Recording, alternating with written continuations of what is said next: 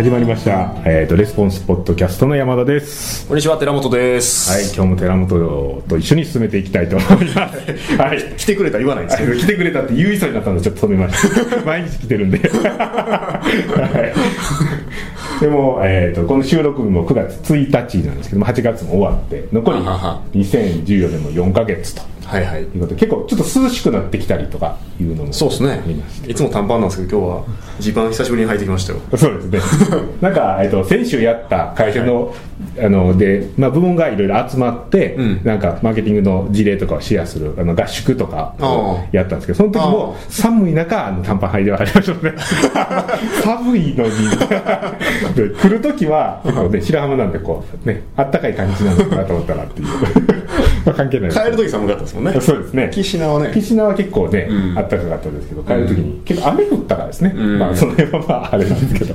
はい。で、そこでまあ、事業部門合宿っていうのは、まあ、最近は半年に1回ぐらいやってるんですかね、合宿。あ事業部門合宿ですよね大学出版グループでやってて半年に1回合宿でで3ヶ月に1回まあその間埋める形でえっ、と日帰りというかどっか1日会議室借りてみたいなので。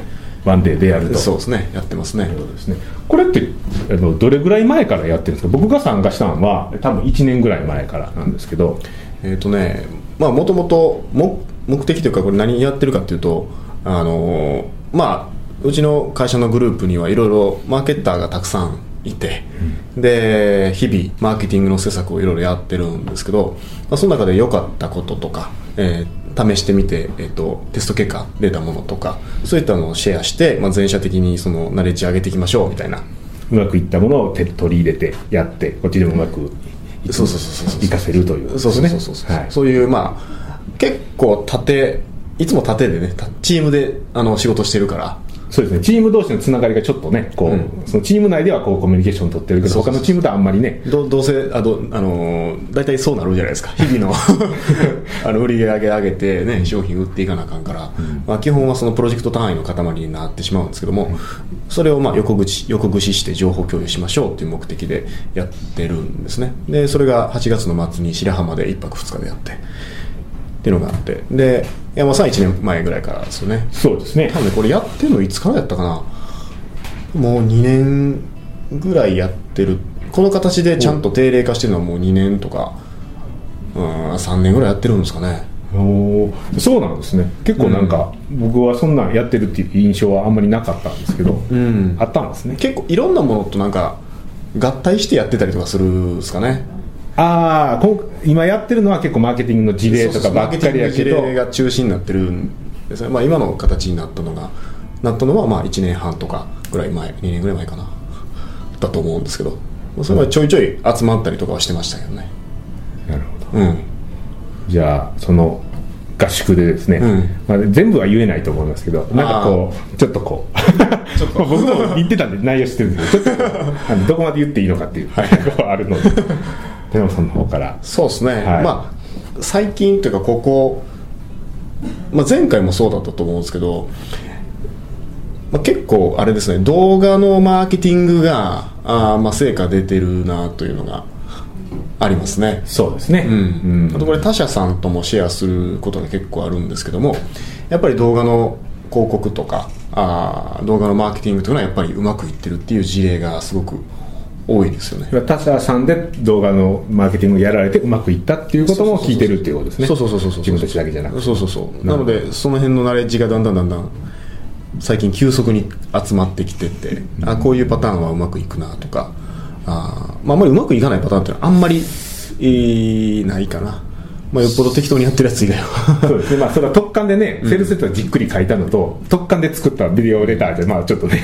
勝負はちょっとかわいそうというかね、そうですね。ありますけど。だから社内でもねあの、まあ、ビデオマーケティングビデオを使った、まあ、セールスプレゼンテーション商品をセールスレターで売る代わりに、えー、とビデオで売るみたいなやつをいろいろテストしてて。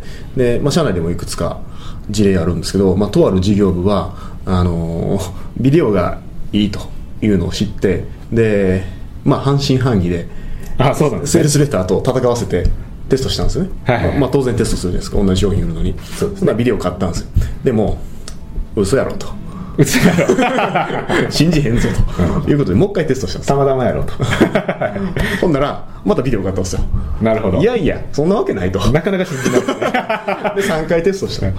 でまたビデオ買ったんですね。で3回やって買ってでもうこれあかんって諦めて今ビデオの方に移行していった。やめて。めっちゃ嫌なんですね。だから僕もいろいろビデオのね今度セミナーやるじゃないですか、はい。でえっとまあ、それにあたっていろいろ情報を調べてたんですけどその担当者にいろいろヒアリングしてたらあのそういう結果が出ましたって言ってて。だからまあ、もちろんものによってはレターの方が良かったりとか、まあ、ケースバイケースいろいろあると思うんですけどそこの事業部は新規顧客獲得のその広告でビデオを使ってだから、まあ結構あのビデオにするだけでコンバージョン上がる可能性の方が今最近高いなっていう風な感じがしますね。それはこう内容的にはん。ほとんど一緒なんですかね？そのメッセージというか訴求は一緒なんでしょうね。ビデオはやっぱりあのあるじゃないですかビデオのテンプレが。はいはい。そのビデオの特徴を生かしたこうやり方っていうのはでも基本的にコアにあるメッセージは同じ。メッセージは一緒だと思います。僕もちょっとそれちゃんと見てないけどあのビデオもめっちゃ凝って作ってるわけじゃないから 多分訴求書いたりとかしてないはずなんですよ。そうですね。大変ですよ。もう一回一からね 外からこう裏側から考えないといけないんでそそれを中心にあの動画にしてるだけっていう感じなんですけど、まあ、それでも、まあ、かなり反応が高くてしかも2回目3回目やった時っていうのはビデオの方がオファーが弱かったんですって。それなんか変な こう負けさそうとしてますよね負けさ。なぜか。うん。そうそうそうそう。だからそういうなんかオファーを弱くしててもそっちが勝ったりとかしてるからこれは強いと。なるほど。いうふうになったみたいですね。今回の事例でも、まあ、ビデオのあのテスト結果が結構多かったと思いますし多かったですね。多分今,、今後しばらくはずっとそれ系のあのテスト結果っていうのはどんどんどんどん出てくるのかなと思うんですけどね。そうですね。で今もしねこうやると今ビデオってあんまりないじゃないですか。こういうビジネスで使ってある人うん。なので多分あのセールスレターっていうのが初めポンと出てきた時に、うん。それだけで、うん。なんですか珍しいから見られてっていうのがあったと思うんですビデオも結構それと同じ状態になるなってすごくこう、うん。あの当たる時期というか、うん。今入るとすごくいいよというタイミングとしてはいいんじゃないかなと。ねそうそれももちろんそうなんですよね。でそれはちょっとブーム的な観点からもそうなんですけどやっぱトレンド的にもそうなってて。そうですよね。で Google のね副社長の人かな？ほうほ Google の副社長かなの人が、えー、と今後何年やったかなちょっと覚えてないですけど90%が80%かのインターネットのトラフィックは全て動画になるだろうって予予言してるんですね。うなるほど。Google の、まあ、バイスプレジデント、まあ、そう偉い人だと思うんですけど、はいはい。でその人が予測してるってことはイコールどういうことかっていうと Google ですよ。ですよね。ってことは90%から80%のトラフィックが動画になるだろうっていうことは90%から80%のトラフィックを動画にするっていうことですよね。に近いですね。やろうと思ったらまあできますよね。その権力はありますよね。でもそれがユーザーの役に立つというふうに、ん。Google は多分判断してるっていうことになればそっちの方向に行くのは行くでしょうねやっぱり。そうですね。うん。だから動画はまあブーム的なそのあのものでありながら長期的なトレンドでもあると思うんですよね、うん、なのでまあうちでも今動画のプレゼンテーションとかは結構研究しているところ、おではありますが、まあ、今後、まあ、もちろんセールスライティングのスキルっていうのが、まあ、必須になりますけどそれをじゃあレターとして作るのかそれともビデオとして作るのかっていう最終そのアウトプットの違いだけなんですけど、で最終そのビデオにするっていうことは、まあ、結構今後トレンドになってきてでそれは結構長期的に続いていくんじゃないかなっていうふうには思いますけどね。そうですね、ん。まあ普通に考えたらまあねそうなっていくけど、まあ、プラットフォームというかその動画のね配信してもこうすぐ見れるという環境も整ってきてますし、そうですね。まあ、条件がいっぱいこうねな整ってきたかなというような状況ですよね。そうですね、はい。うん。まあ、動画の話が結構多かったかなという感じでしたかね、あんまりこう動画にして大失敗したみたいなのもあんまり聞かないですもんね。そうですね。ねそんなにですよね。ですね。なんか他にもなんかこうまあ、ビデオはまあトレンドとして1個あると思うんですけど、ん。なんか他にもこう、えー、とトレンドとしてなっていきそうなものって何かありますか？来ましたね。他にももう1個ぐらい。ちょっと欲張って聞いてる まあうちのあの、まあ、事業部門のうん合宿のやつはまあ、広告の話とか動画の話が多かったと思うんですけど。そうですね、うん。まあ、基本的にはマーケティングのねあの話というところになってくるので。そうですね、はい。やっぱり僕らのその市場的には、まあ、僕らはその教育大きくは教育市場に関わってると思うんですけど、まあ、教材売ったり本売ったりセミナー売ったりっていうので、はい。えーまあ、そういった業界、まあ、コンサルティングとかそういうのもそうだと思うんですけどあの、まあ、トレンドとしては、えーこういったビジネスはダン・ケネディとかも言ってるんですが、まあ、教材を販売するっていう形態からあのヒューマンタッチっていうんですかね、セミナーとか、えーコーチングとかコン、まあこまあ、コーチングとかですかね。セミナーとかコーチングとか、そういったような形態にどんどんシフトしていくだろうと。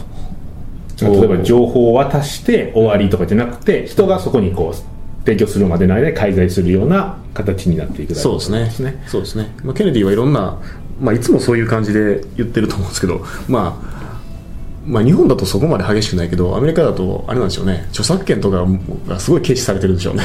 そうなんです。コピーされまくってる。売れまくってあるはいはいはいはいはい、と同じような内容をものすごい安い値段で売る人がいたりとか。そうそうそうそうそうそう。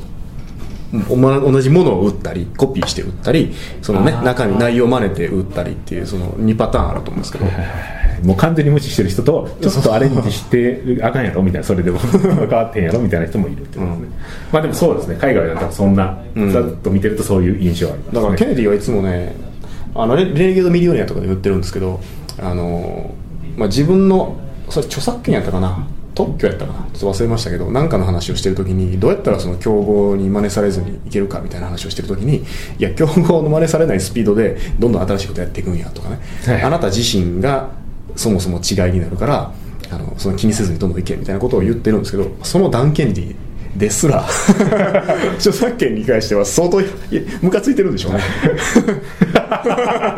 スワイプしろって言ってるのにそういうに関してはクリエイティブにパクれって言ってますよね。そうですね。やっぱりちょっとねお今日こうマーケティングの近親相関とか言ってこうね同じ業界からパクったそれはあかんやろみたいなこう言ってますしね。ちゃんと。うん。なのでその教材的なやつからだんだん、えーなまあなんていう表現したかな。肉体肉体労働っていうんですかね、まあちょっとちゃんとその人人がうん。こう何か介在して、うん。このなんていうの自動化できないというかねなんて言ったらいいでしょうね、難しいですけど表現が。人間が人間とのヒューマンタッチでそのコンテンツを提供していくとか、教えていくみたいなそういうスタイルに変わっていくだろうという話をしてて。で実際にもう日本でもそういうトレンドに今後絶対なっていくんですね。で今でもまあアマゾンとか見てもら分かりますけどコンサルタントで成功する方法的な本がやたらランクインしてたりするんですね。そうですね。まあ多分アマゾンキャンペーンとか貼ったりしてるっていうのもあるんでしょうけど多分今後このあのどんどん増えていくうでしょうしその東京とかでもセミナー会場がどんどんどんどん増えてるんですよね。ああその要はセミナー開催しはる人が増えててそうそうそうそう。会場がこうニーズがこうそう。高まってると。そうなんですよ。なるほど。あとコーチとかもどんどん増えていってるじゃないですか。そうですね。コーチとかはほんな本当にこう増えていってるという印象はありますね、コーチングやってるとかね、うんやりたいって言ってるような人とか。そうですね。コンサルタントになりたいっていう人とかね、うん。まあ、もちろんあの知識が、えーすごく、まあ、知識は自体はそもそもたくさんあって手に入る。なんぼでも手に入るから、でそれをじゃあこの人の場合はこうこの人の場合はこうってちゃんとコーディネートしてあげる、うん。そういう役割の価値がどんどん上がっていってると思うんですけど、まあ、それもあって、えーにあの数がどんどん増えていくんだろうというのが今後のトレンドになってくると思いますね。こう例えばインターネットとかにも情報はまあ落ちてると、いろいろざっくりした情報はいっぱい落ちてるけどいざ自分がやるとなったらどうしたらいいねんとか、うん。そういうところをこうちょっと人がちゃんとこう相手からいろいろヒアリングをしてちゃんとあじゃあこれその目的やったらこういうのがいいんじゃないですかってそういうところがすごくこうまあいわゆるこう邪魔くさいところというか人がちゃんとそれをやらないとできないところっていうのがすごい価値が出てきて、まあ、情報とセットになってこう一番価値が出る状態になるんじゃないかとそうですねいうことですね。